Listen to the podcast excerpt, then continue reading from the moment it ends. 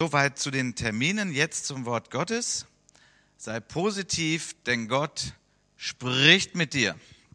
Sei positiv, denn Gott spricht mit dir. Wir beschäftigen uns ja schon einige Zeit hier mit König David.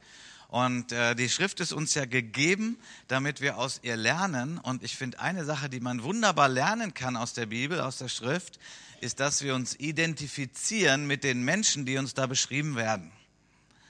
Ja, da können wir von lernen. Wir können sogar lernen, was sie nicht gut gemacht haben, als warnendes Beispiel. Und wir können natürlich lernen, was sie gut gemacht haben, als anspornendes Beispiel. Über König David wird uns außerordentlich viel berichtet. Nicht, weil er der beste Mann auf Erden war. Vielleicht war der Henoch wesentlich heiliger und von Henoch haben wir irgendwie einen Vers. Er wandelte mit Gott und dann war er irgendwie direkt im Himmel. Auch eine ganz tolle Geschichte. Ähm, von David wissen wir unglaublich viel und wir können ganz viel von ihm lernen. Manches eben als Warnung, was er nicht gut gemacht hat und manches auch als Ermutigung. Heute geht es um etwas, was uns ermutigt. Wir haben uns ja schon mit David ähm, beschäftigt und mit den Einwohnern der Stadt Keila. Und an der Stelle möchte ich auch heute weitermachen.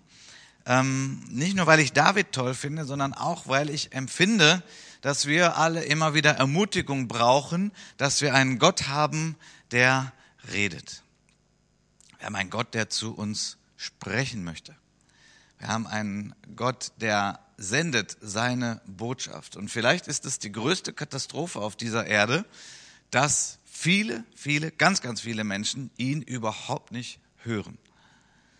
Ja, ist jetzt eine gewagte These, mag sagen, ja, aber ist nicht das noch schlimmer und das noch schlimmer? Ich glaube, wenn das passieren würde, wie Gott uns geschaffen hat, nämlich, dass wir ihn hören, dass wir seine Stimme hören, dass wir seinen Zuspruch, seine Warnung, all das, wenn wir das hören würden und unser Herz damit gefüllt ist, dann sähe die Erde natürlich anders aus.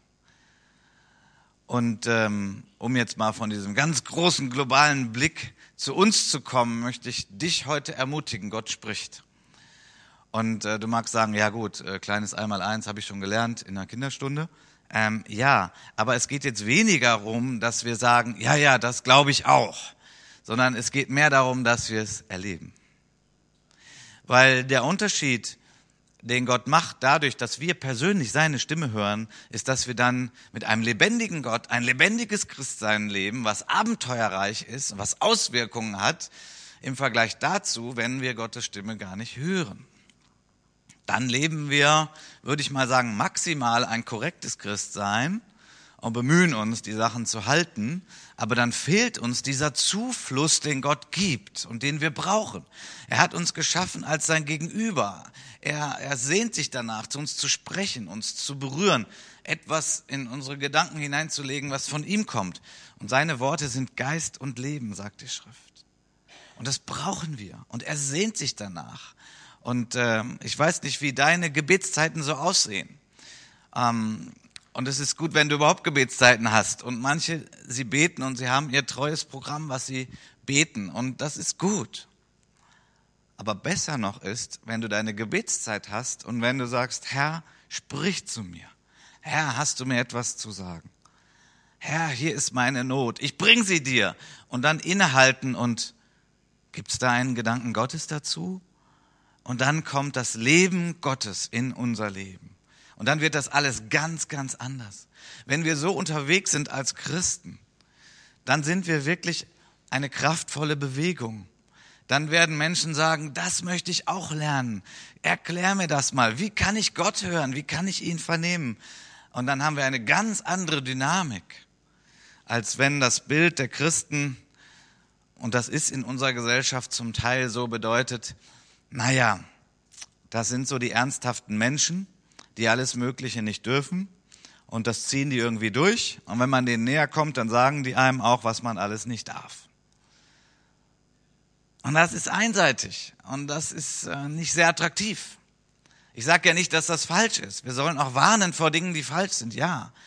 Aber das Geheimnis ist doch immer, dass wir schöpfen aus dem, was Gott uns gibt und dass der lebendige Gott dahinter steht. Dass es ein Gott ist, der lebt, der sein Herz schlägt. Er ist leidenschaftlich. Er möchte diese Welt retten. Dafür hat er Jesus gesandt. Und er möchte heute Menschen retten. Und er möchte die nächste Woche Menschen retten. Und er möchte zu Menschen sprechen. Und er möchte zu dir sprechen. Wir lesen den Text aus 1 Samuel 23 ab Vers 6. Wir lesen ein recht langes Stück bis Vers 13. Wer seine Bibel aufschlagen möchte, das finde ich immer gut, wenn man in seiner eigenen Bibel da auch zu Hause ist. 1 Samuel 23, die Verse 6 bis 13. Es geschah aber, als Abjatar, der Sohn Ahimelechs, zu David nach Keila floh, kam er hinab mit einem Ephod in seiner Hand. Und es wurde Saul berichtet, dass David nach Keila gekommen sei. Da dachte Saul, Gott hat ihn verworfen und in meine Hand gegeben. Denn er hat sich selbst eingeschlossen, indem er in eine Stadt mit Toren und Riegeln gekommen ist.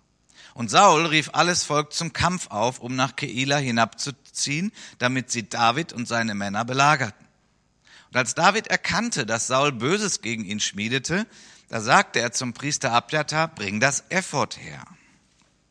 David sprach, Herr, Gott Israels, dein Knecht, hat als gewiss gehört, dass Saul danach trachtet, nach Keila zu kommen, um die Stadt um meinetwillen zu verderben. Vers 11. Werden die Bürger von Keila mich in seine Hand ausliefern? Wird Saul herabziehen, wie dein Knecht gehört hat? Herr, Gott Israels, lass es doch deinen Knecht wissen. Und um das geht's jetzt. Und der Herr sprach. Und der Herr sprach. Er wird herabkommen. Und David fragte weiter, werden die Bürger von Keila mich und meine Männer in die Hand Sauls ausliefern? Der Herr sprach, sie werden dich ausliefern. Da machten David und seine Männer sich auf, etwa 600 Mann, und sie zogen aus Keila fort und streiften umher von einem Ort zum anderen, und es wurde Saul berichtet, dass David aus Keila entkommen sei. Da ließ er davon ab, gegen ihn auszuziehen. Eine Geschichte ist lange her, vielleicht 3000 Jahre, dass sich so zugetragen hat, und doch können wir auch hier etwas finden, was in unser Leben spricht. Es geht schlussendlich darum, dass David sich demütigte vor Gott und sagte, Herr, ich brauche dein Reden, weil ich bin in einer schwierigen Situation. Nochmal zur Erinnerung auch an die letzten beiden Predigten von mir. Keila, eine israelitische Stadt, die bedroht war von den Philistern. Und David hatte vom Herrn gehört, du sollst ihnen helfen und du sollst sie retten aus der Hand der Philister. Hör nicht auf die Stimme der Angst. Und er hat nicht auf die Stimme der Angst gehört, sondern auf die Stimme Gottes. Und er hat dort diesen Menschen geholfen, dieser Stadt. Und nun ist er in dieser Stadt mit seinen ganzen Soldaten. Und da gibt es nun diesen Saul. Ich weiß nicht, wer von euch die Bibelfilme gesehen hat über Ostern, da wurde das auch nochmal ganz gut dargestellt. Kam ja sogar auf Vox im öffentlichen Fernsehen. Relativ gute Bibelfilme. Naja, da hat man es nochmal plastisch vor Augen ähm, Saul, der einfach verbittert war und obwohl König von Israel, wollte er schlussendlich David umbringen. Da war Neid drin und weit weg von Gott und alles. Und das ist die Tragödie, die sich da abgespielt hat. Und nun hat David also mit seinen Männern den Einwohnern von Keila geholfen. Er ist in dieser Stadt. Saul hört davon. Ah, da ist der David. Und Saul war ja mittlerweile wutschnaubend. Also der war, der wollte den umbringen. Also das, wir haben uns vielleicht dran gewöhnt, wir kennen das, so die Geschichte, aber das war dramatisch. Und David ging es nicht gut, was das angeht, aber was war der Schlüssel von David? Wie konnte er in der Situation überhaupt klarkommen? Die Nähe Gottes war sein Schlüssel, war sein Schlüssel die ganze Zeit. Und er sagte, Herr, sprich zu mir. Weil die Situation war, in dieser Stadt zu sein, bedeutete ja auch vielleicht, ja, hier bin ich ja sicher. So, wenn der Saul kommt, er will mich umbringen, ja, ich bin in der Stadt, die hat Mauern, da ist ein Tor und ich habe denen geholfen hier, den Einwohnern von Keila, jetzt sind wir hier drin. Das ist doch wunderbar, soll er doch kommen. Nur, was ist, wenn die Einwohner von Keila sagen, oh nee, mit Saul, deinen Kampf wollen wir nicht aufnehmen oder was auch immer, äh, wir würden Saul reinlassen. Dann hat David ein Problem. Und das ging ihm alles durch den Kopf. Aber er wusste ja nicht, was wird passieren. Was werden die tun? Wird Saul wirklich kommen? Äh, will er mich umbringen? Was werden die Einwohner von Keila machen? Er wusste das nicht. Ich weiß auch vieles nicht. Du weißt auch vieles nicht. Was wird in der Zukunft sein? Was wird nächste Woche sein? Was wird in den nächsten Jahren sein? Nun, wir haben eine Vorstellung von dem, was sein wird. Wir haben Pläne. Pläne sind übrigens nicht schlecht. Wir haben Pläne. Aber niemand von uns weiß genau, was morgen ist. Niemand weiß genau, was nächsten Monat ist. Niemand weiß genau, was in fünf Jahren ist. Wir sind begrenzt. Wir können nicht in die Zukunft schauen. Also brauchen wir Gott. Der kann das. Der ist ewig. Der ist in der Zukunft, der ist in der Gegenwart, in der Vergangenheit, der ist ja über der Zeit. Und von daher weiß er ja, was kommt und was sein wird. Und wir, die wir eine Beziehung zu ihm haben, wir dürfen ihn bitten. Vater, soll ich das machen oder soll ich das machen? Vater, wird das so kommen oder wird das so kommen? Und dann spricht der Herr zu unserem Herzen.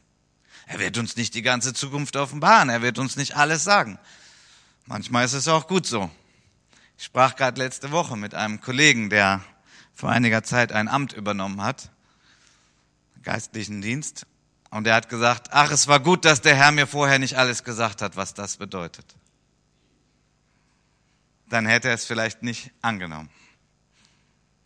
Und ich habe zu ihm gesagt, ja, so ist es doch. Das kennen ja irgendwie doch alle alle geistlichen Leiter, aber ich denke auch ähm, ansonsten in unserem Leben. Es gibt Dinge, wir wissen nicht, wie es kommt. Es gibt Dinge, wir fragen den Herrn, wir machen das. Und dann stellen wir fest, ach du meine Güte, das ist da auch alles noch bei. Ja, so ist das Leben. Wir haben einen guten Vater, der will uns nicht ärgern, aber er leitet uns und er führt uns und er bringt uns manchmal in herausfordernde Situationen hinein, weil er weiß, dass wir dadurch wachsen werden. Wenn er uns vorher alles haarklein erklärt hätte und dann noch so zaghaft gefragt hätte, möchtest du das vielleicht, dann würden wir sagen, nee, möchte ich eigentlich nicht. Ich möchte ein ähm, ruhiges und entspanntes Leben führen. Ich möchte, dass es mir gut geht. Ähm, keine Kämpfe. Das möchte ich. Dann sagt der Herr, ja, verstehe ich. Machen wir trotzdem anders. Ich möchte nämlich, dass du wächst. Dass deine geistlichen Muskeln wachsen. Ich möchte, dass du erlebst, dass du mich brauchst. Ich möchte, dass du in meiner, in der Abhängigkeit zu mir lebst. Und ich möchte, dass du ganz, ganz viel Frucht bringst.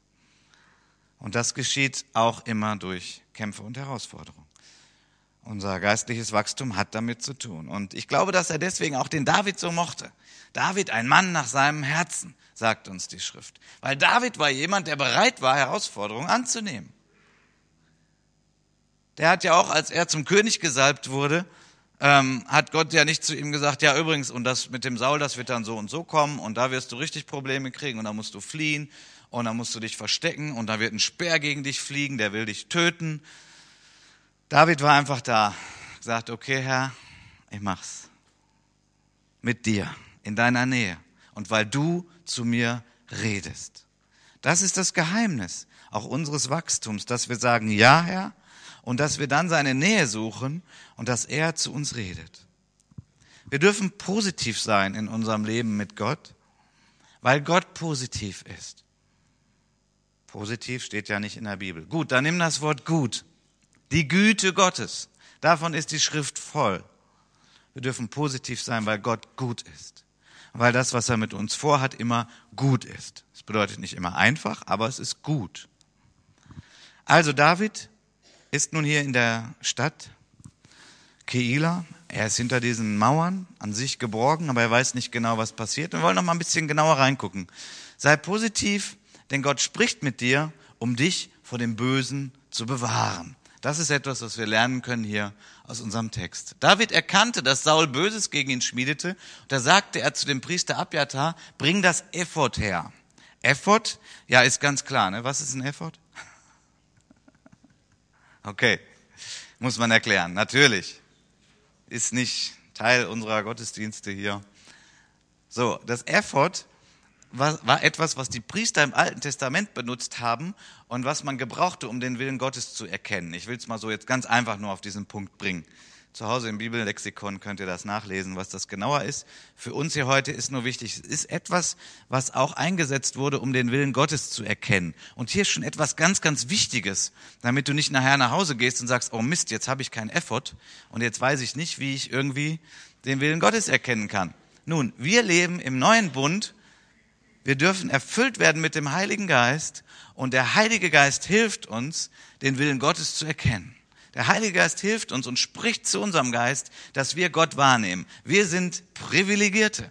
Wir leben im neuen Bund, in der Zeit des Neuen Testamentes. Jesus ist gekommen, sein Geist ist auf diese Erde gekommen und seitdem brauchen wir nicht diese Hilfsmittel wie ein Effort oder da gibt's auch noch andere, die Urim und Tumim und was es da so alles gab im Alten Testament, ähm, was so eingesetzt wurde, um den Willen Gottes zu erkennen. Manche sagen ja auch, man kann ja auch Lose ziehen. Ähm, dazu nur kurz, ja, das finden wir sogar einmal im Neuen Testament, als sie den Nachfolger für Judas, also neun zwölften Apostel gesucht haben, da haben sie Lose gezogen. Meine Überzeugung ist, das war aber dann auch das letzte Mal, denn das war vor Pfingsten und nach Pfingsten lesen wir davon gar nichts mehr. Nach Pfingsten, wo der Heilige Geist ausgegossen ist auf alle, da beten wir und da suchen wir den Willen Gottes und er spricht zu unseren Herzen und wir brauchen nicht Lose ziehen. Und wir brauchen auch kein Effort. Aber damals war das so. Und deswegen lesen wir, ähm, er sagte zum Priester Abjatar, bring das Effort her. Ja? Also das ist hier der Hintergrund. Er sagt, ich brauche ein Reden Gottes und deswegen bring das Effort her. So war das eben im alten Bund. Das Allerwichtigste, was wir hier lernen können von David, ist einfach seine Demut. Ist einfach zu sagen, Herr, sprich zu mir, ich brauche dein Reden. David hätte es ja auch anders machen können. Er hätte ja auch sagen können, hier von meinen 600 Kriegsknechten, die ich hier habe, die Soldaten, ja, ich habe hier zehn ganz clevere. Und äh, ich, wir, machen jetzt zwei Stunden Sitzung und wir diskutieren das mal durch. Und das Schlauste, was uns einfällt, werden wir machen. Wir analysieren das von vorne bis hinten. Was wird Saul tun? Wie stark sind die Mauern hier? Ähm, wir machen eine Befragung mit allen Einwohnern von Keila. Hätte man machen können. Ich will auch nicht ausschließen, dass David auch diese Dinge gemacht hat, aber der Kern, was uns die Schrift sagt und darauf, worauf er sich gegründet hat und worauf er, woraus er seine Sicherheit gezogen hat, war, Herr, sprich zu mir. Ich brauche dein Reden. Seid ihr mit mir, dass wir das Reden Gottes brauchen? Wir brauchen das Reden Gottes. Und er redet gerne. Wie redet er? Ich habe gestern noch mit meinen Kindern darüber diskutiert. Wie geht denn das? Was habt ihr selber schon so erlebt? Und da sagte mein Sohn, ähm, ja, also so Gott, die hörbare Stimme, das hatte ich noch nicht. Ich habe gesagt, ja, das hatte ich auch noch nicht. Das ist auch sehr, sehr selten. Also es gibt Menschen, die sagen, das habe ich erfahren. Aber nur mal, damit wir auch so in unser Leben hineinkommen. Im Regelfall ist es ein Gedanke in unserem Herzen. Im Regelfall ist es ein Impuls, wo wir irgendwie merken, ja, das, da ist jetzt mehr dahinter als einfach nur dieser Gedanke. Manchmal ist es schlichtweg beim Bibellesen, dass wir etwas lesen und dass wir auf einmal merken, dieser Vers, boah, der, der fesselt mich, da, da muss ich jetzt nochmal lesen. Das ist ein Hinweis darauf. Es kann sein, dass das Reden Gottes ist für dich. Oder du hast ein seelsorgerliches Gespräch und ich meine, wir Seelsorger, wir haben oft das Problem, dass wir zu viel reden. Aber wenn du dann viel gehört hast und du merkst, hier ist der Satz, der geht mir nach, hier ist der Satz, der gibt mir Hoffnung, dann war das wohl das Reden Gottes für dich. Wir hatten gerade einen prophetischen Impuls hier. Das kann ein Reden Gottes sein. Es gibt viele Arten, wie Gott redet. Die Grundvoraussetzung ist die, die wir von David lernen können. Demut. Dass wir sagen, Herr, ich brauche dein Reden. Und das ist der beste Landeplatz für Gottes Geist, dass er kommt und dass er spricht. Wenn wir so cool drauf sind und wenn David so gewesen wäre, ja, okay, wir machen das so und so und so. Ach, lass uns noch mal kurz. Herr, hast du da auch noch mal einen Gedanken? Ähm, ja, nichts gehört. Gut. Also machen wir weiter. Ähm, also wenn das die Haltung ist, dann empfangen wir meist auch nichts. Es hat ganz viel damit zu tun, dass wir sagen, ja, Papa, ich habe hier echt jetzt ein Problem. Und der Herr spricht zu mir. Und dann sind wir, ja, ich sag, bester Landeplatz für den Heiligen Geist, dass er dann zu unserem Geist spricht. Und das hat er getan bei David. Und er hat ihn dadurch bewahrt vor dem Bösen. Was war das Böse? Nun, Saul wollte ihn töten. Das ist ziemlich böse. Und das will man nicht. Ich weiß nicht, was deine Situation ist, ob es etwas gibt in deinem Leben, wo du sagst, das fürchte ich oder davor habe ich Angst oder das möchte ich nicht, dass es passiert. Vielleicht hast du eine Entscheidung zu treffen für deine Zukunft. Das wäre gut zu tun, das wäre auch gut zu tun, aber ich kann natürlich nur eins von beiden. Such den Herrn, frage ihn, Herr, soll ich das tun oder soll ich das tun? Weil wir wissen nicht, was die Zukunft bringt. Aber der Herr weiß es. Und er möchte einfach als unser guter Vater uns da durchführen und auch, uns auch vor dem Bösen bewahren. Bitte einmal weiterklicken. Das ist etwas, was immer wieder passiert. In 1. Mose 50, Vers 20, hier geht es um Josef. Und er sagt später zu seinen Brüdern, die ja auch nur Böses mit ihm vorhatten. Ihr hattet Böses gegen mich beabsichtigt, Gott aber hatte beabsichtigt, es zum Guten zu wenden. Und was war der Schlüssel von Josef, um da durchzukommen? Die Nähe Gottes, Gott zu suchen, seine Stimme zu begehren, sein Reden zu hören und dann so durch das Leben zu kommen und ein sehr fruchtbares Leben zu haben, ein gesegnetes Leben, kein einfaches, aber ein gesegnetes Leben. Und Römer 8, Vers 28, ein Vers, den sicherlich viele von uns kennen. Eines aber wissen wir. Wissen wir hat mit Gewissheit zu tun. Und das ist manchmal auch eine Proklamation unseres Glaubens, dass wir sagen, das weiß ich. Alles trägt zum Besten derer bei, die Gott lieben. Sie sind ja in Übereinstimmung mit seinem Plan berufen. Das ist neue Genfer Übersetzung. Wir kennen das oft in einer anderen Form. Worum geht es? Das weiß ich. Ich liebe Gott. Liebst du Gott? Wagst du dich, das zu sagen? Es ist gut, wenn du das sagst. Ich liebe Gott. Ist auch eine Proklamation deines Herzens zu sagen, ich liebe Gott. Und das heißt, alles, durch was ich gehe, auch alle Herausforderungen, sie werden mir zum Besten dienen. Sie werden dazu helfen, dass ich in dem Plan Gottes unterwegs bin. Ich kenne natürlich auch Situationen, in denen ich mich gefragt habe, was soll das, Gott? Ähm, ich habe hier was übernommen und jetzt habe ich so einen Stress. Und das ist gut, wir dürfen so zu Gott sprechen. Wir dürfen unser Herz ausschütten. Und dann redet er zu uns und dann ermutigt er uns wieder. Als ich ganz frisch meine Berufung hatte zum vollzeitlichen Dienst und ich war begeistert und endlich hatte auch mein damaliger Pastor das erkannt, weil im ersten Gespräch hat er das nicht erkannt und dann war für mich die, die Tür zu. Dann wusste ich, so wirst du nicht Theologie studieren können, weil du brauchst die Empfehlung der Ortsgemeinde und wenn die Ältesten das nicht empfehlen, dann wirst du da nicht hingehen können. Und ich habe weiter gebetet und Gott gesucht und nach etlichen Monaten bin ich wieder zu dem Pastor gegangen und habe gesagt, ähm, ja, also ich werde mich jetzt bewerben. Was war das? Oberinspektoranwärter, sowas wollte ich machen. Ähm, oder Raumplanung studieren. Und ich merkte nur, das ist es aber nicht. Und das war ein Reden Gottes in meinem Leben. Und da habe ich gedacht, so jetzt nehme ich allen Mut zusammen, ich gehe nochmal zu dem Pastor. Monate waren vergangen, ich habe gesagt, äh, könnten wir vielleicht zusammen beten, wenn ich mich da jetzt bewerbe. Ich habe gute Voraussetzungen, das klappt normalerweise. Ähm, dass es nicht klappt, so als ein Zeichen von Gott, dass ich doch irgendwie mich zum Pastor ausbilden lasse. Ich meine, wenn man es heute überlegt, es war irgendwie ganz schön frech, aber ich, nein, es war nicht frech von mir. Es war wirklich so einfach in meinem Herzen. Ich bin da schlichtweg zu ihm gegangen. Und bei ihm, ich weiß nicht was, Gott hat an ihm gewirkt. Er hat gesagt, Carsten, doch, ich kann das mittlerweile sehen. Und ähm, ich lade dich mal ein mit zum Ältestentreffen. Und ähm, dann war ich im Ältestentreffen. Also wie gesagt, ich war ganz junger Christ noch und äh, einer großen Gemeinde und ich kannte viele gar nicht persönlich. Und und dann haben die Ältesten gesagt, wir sehen auf deinem Leben, dass du berufen bist, Pastor zu werden. Und wir möchten dir das heute alle so sagen. Und du wirst auch durch Schwierigkeiten gehen. Und dann erinnere dich an diesen Tag, dass wir dir das so zugesprochen haben. Wow. Ja, so war das. So hat Gott das gemacht. So, es gibt manchmal Widerstände. Die Tür war zunächst zu bei mir.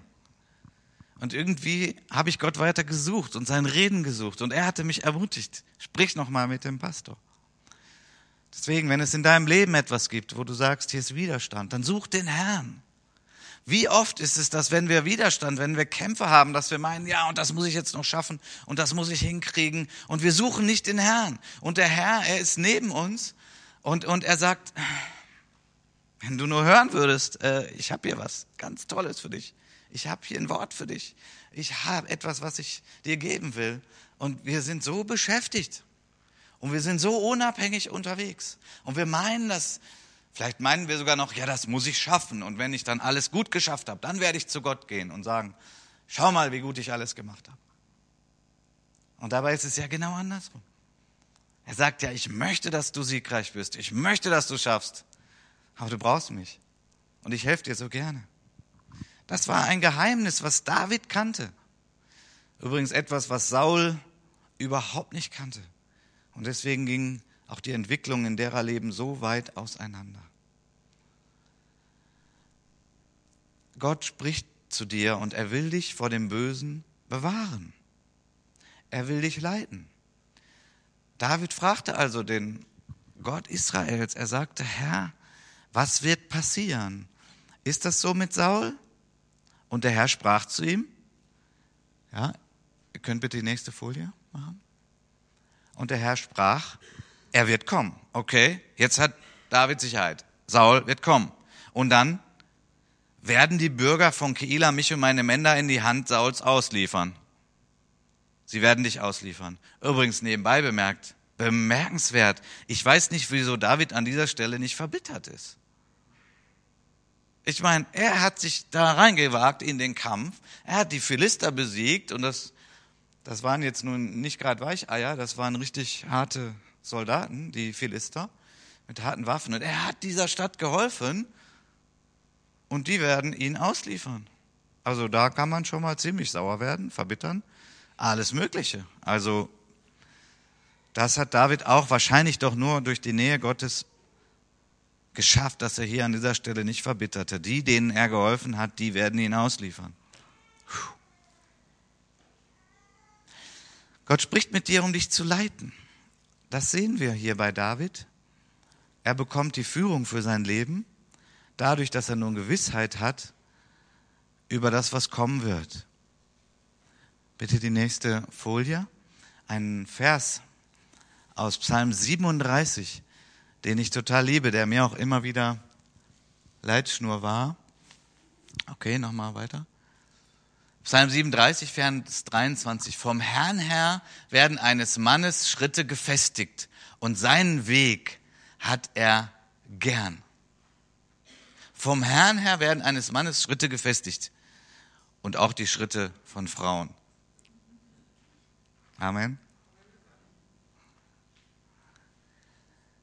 Der Herr festigt unsere Schritte. Wir kennen das, ja. Wir sagen ja, der geht festigen Schrittes. Also der geht sichere Schritte. Ja, und dann gibt's die, die so, hm, oh, ah, ich weiß auch nicht.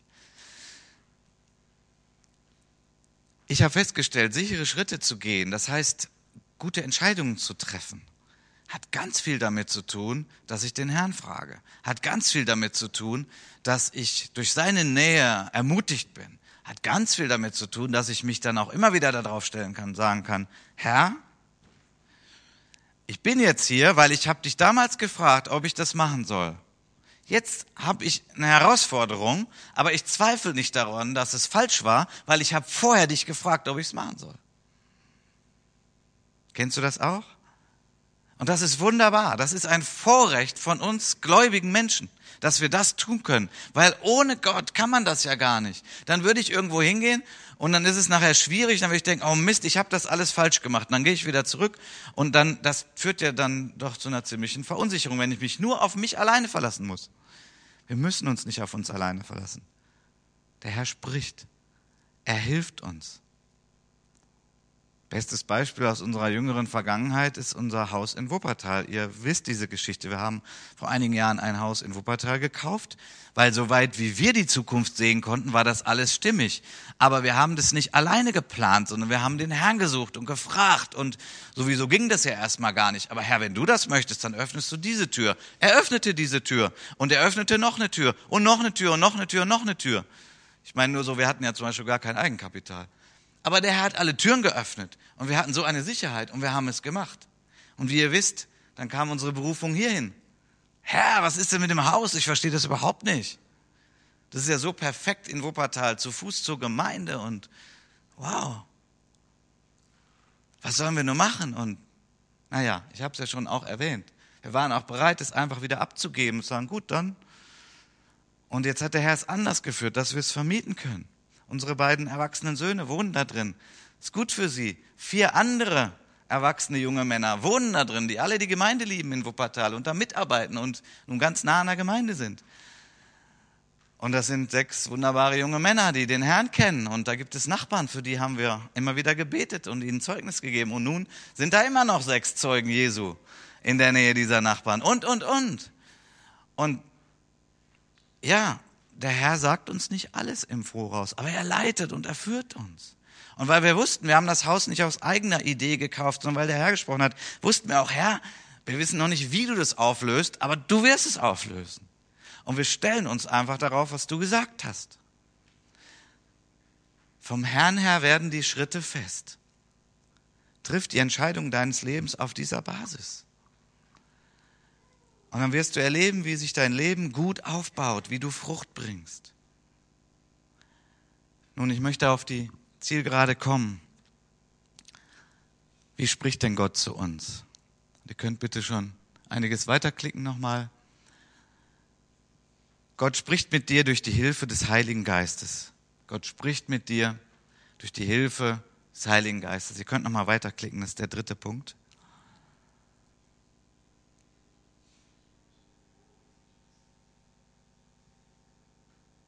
Gott selbst verschenkt sich an uns durch den Heiligen Geist. Er hat sich an uns alle verschenkt, weil er Jesus auf diese Erde gebracht hat. Und als Jesus dann sein Werk vollendet hatte, hat er gesagt, es ist gut, dass ich weggehe, äh, weil wenn ich weggehe, dann komme ich. Hä? Also was jetzt? Ja, dann, dann, dann komme ich im Heiligen Geist. Und dann bin ich bei euch im Heiligen Geist. Und warum ist das so gut? Nun, das ist so gut, weil als Jesus hier auf Erden war, da war er ja auch in Zeit und Raum begrenzt und er konnte mit zwölf Leuten unterwegs sein und er konnte auch mal Volksmengen segnen, so punktuell durch Predigten und Brotvermehrungen, aber er war ja begrenzt. Und jetzt ist Jesus nicht begrenzt. Deswegen hat er gesagt, es ist gut, wenn ich weggehe, weil wenn ich weggehe, dann komme ich. Irgendwo Johannesevangelium, Kapitel 14 bis 16, da findet ihr das. Wo Jesus ganz viel darüber redet, dass wenn er weggeht, dass er im Heiligen Geist wiederkommt.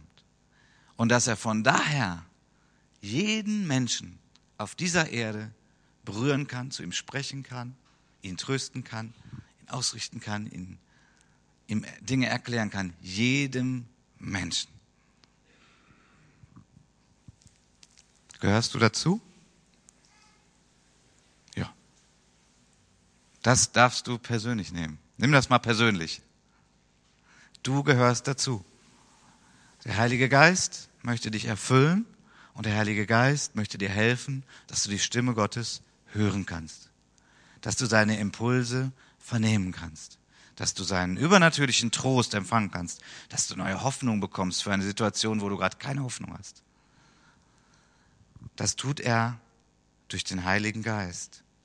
Und wir dürfen ihn bitten, dass er uns erfüllt, dieser gute Heilige Geist. Lukas 11, Vers 13 macht es so ganz, ganz simpel. Und ich möchte Matti schon mal bitten und weiß nicht, du alleine oder das Team, denn wir wollen jetzt gleich zusammen dem Herrn begegnen, auch mit der Unterstützung von Lobpreis.